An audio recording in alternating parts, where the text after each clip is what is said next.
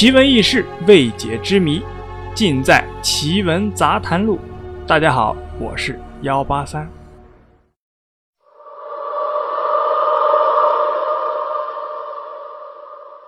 今天啊，幺八三想问大家一个问题啊：你被骗过吗？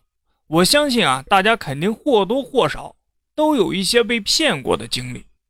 今天呢，幺八三就带您啊见识一下。玄学背后的古老智慧和江湖的猫腻，风马燕雀雌金平皮彩卦，这乃是江湖的十大骗术，更是指十种行骗的人或者是团伙。下面呢，我们就一个字儿一个字儿的解析一下这十大骗术。第一个，风，也称作风。这个也称作“蜂”的“蜂”啊，是蜜蜂的“蜂”，什么意思呢？就是团伙作案，像蜜蜂一样蜂拥而至，疏忽即散，来得快，走得也快。我们举一下例子啊，在晚清的时候，官场腐败，好多犯了事儿的官员啊，都会上下打点，花费巨资以求消灾。有一个山西的巡抚，因为吃私贪污被举报了，全家呀那是急得团团转。正在啊筹备银子运作，忽然发现啊，本城来了一群陌生的人，秘密的在客栈住下了。这些人呢衣着不凡，说话一口的北京腔。巡抚一看啊，明白了。这是京城督察院的人呢，是来查我的呀。这路数咱懂。第二天，巡抚啊就派人去客栈送信，请求拜会。被派去的人呢，进入了客栈后，送信的同时，也在查看那些人的情况。那群人故意显示出警觉的神情，说有要事在身，不便见客。送信的人呢，就吃了闭门羹了。然后啊，赶忙跑回去汇报。巡抚一听啊，心中有数了。第二天就备了二十万两银票，让人给送过去了。那人将二十万两银票送进去后，领回来了一条三尺白绫。巡抚一看，大惊失色。这上面的意思啊，是让自己自缢而死。巡抚那是挖空心思，东拼西凑，又凑了二十万两。天还没亮，就派人送进去了。这次那人领回来一串顶戴花翎，外加一串平安扣。巡抚一看，放心了，这脑袋啊是保住了。摘去顶戴花翎，削为平民。但自己花了四十万两银子。不能就这么成平民了吧？要不再活动活动，把家里的猫眼、翡翠、玉镯、玉佩啊，都通通拿出来，哪怕再弄个县令当当呢？时间一长，散去的钱财啊，肯定又会回来的。那群人呢，收到了这些东西后，知道这个巡抚啊，已经把全部的家当都拿出来了，很快就消失了。巡抚还在等消息啊，很快等来了真正的督察院的人。巡抚一看，负责监察的人都登门了，那事情啊，自然就有解了，忙对着笑脸迎接。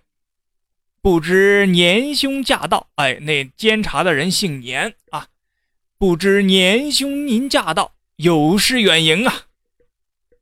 督察院的人觉得此巡抚不可思议啊。死到临头了，还这么高兴，心理素质不一般，是个老狐狸啊！督察院的人呢，就想让这个巡抚啊自己坦白。巡抚大人，自己说说吧。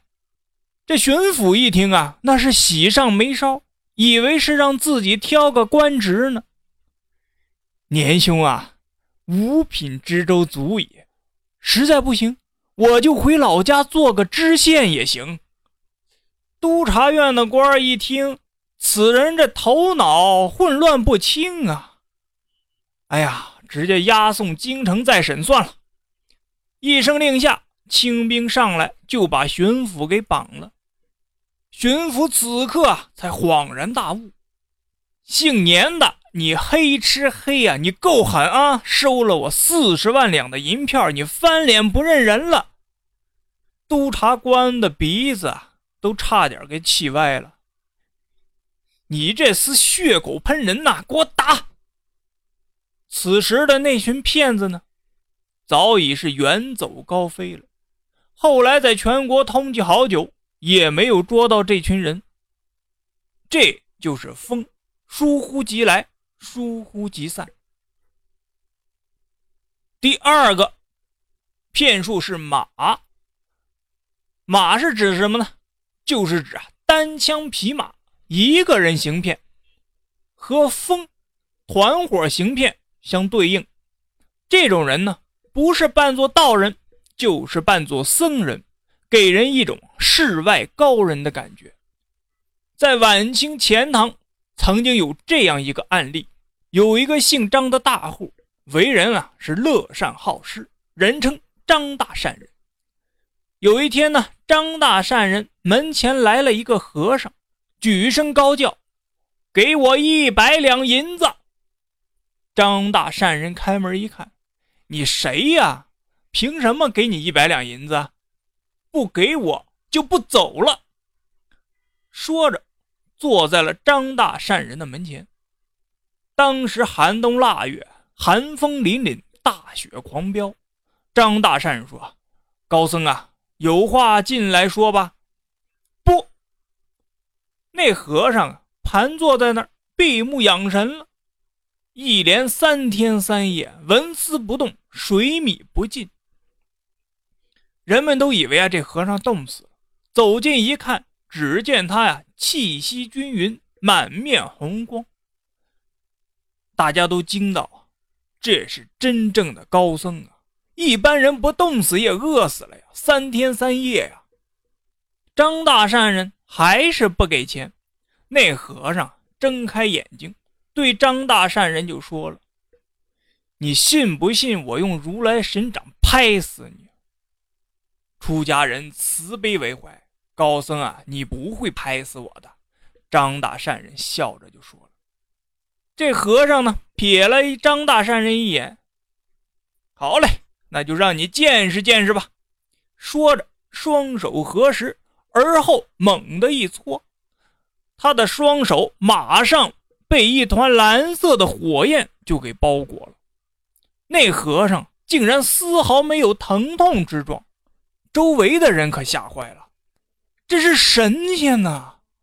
这张大善人呢，还是不给和尚啊。最后没招了，掏出了一团绳子。拴在张大善人的门环上，而后点燃了，大声的说道：“我用三昧真火烧死你！”说完，抬屁股就走人了。周围的人们啊，惊奇的就发现了那绳子不停的燃烧，可是呢，就是烧不断。所以啊，有人就告诫张大善人：“这个人啊，是神仙，真神仙，你还是依了他吧，给他一百两。”张大善人。依旧是笑而不语。两日后的一个傍晚，那个和尚啊，悄悄的回来了，敲开了张大善人家的门。和尚就问了：“你怎么识破的呀？”张大善人笑着说：“你要是不施这些技法，没准我会给你几个钱。你这么一弄，我倒是想和你玩一玩。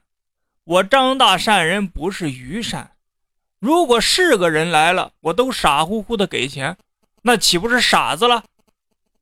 和尚笑了。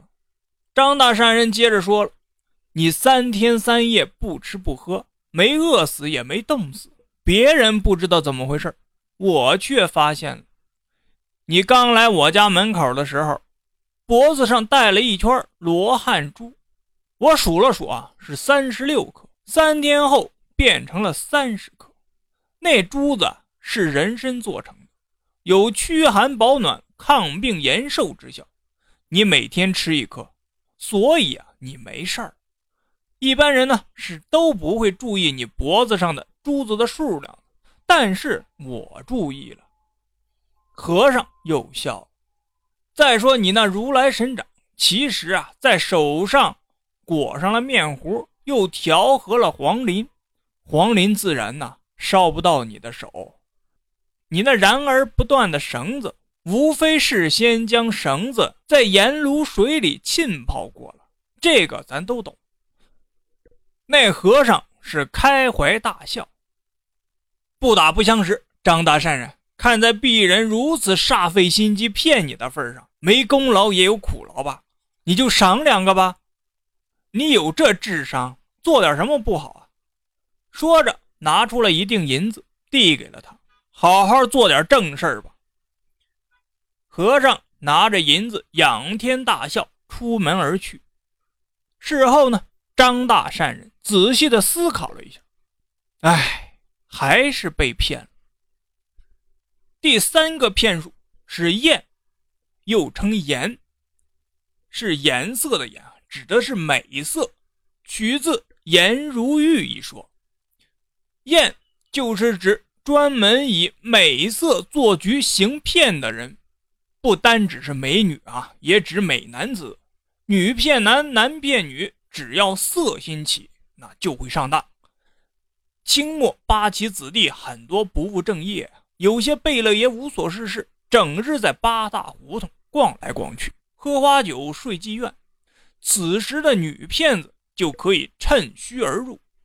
这种骗子有很高的修养和学识，懂得琴棋书画，会吟诗填词，偶尔还可以纵论国家大事，狂侃世界格局，并时不时的做出一种啊命运无奈。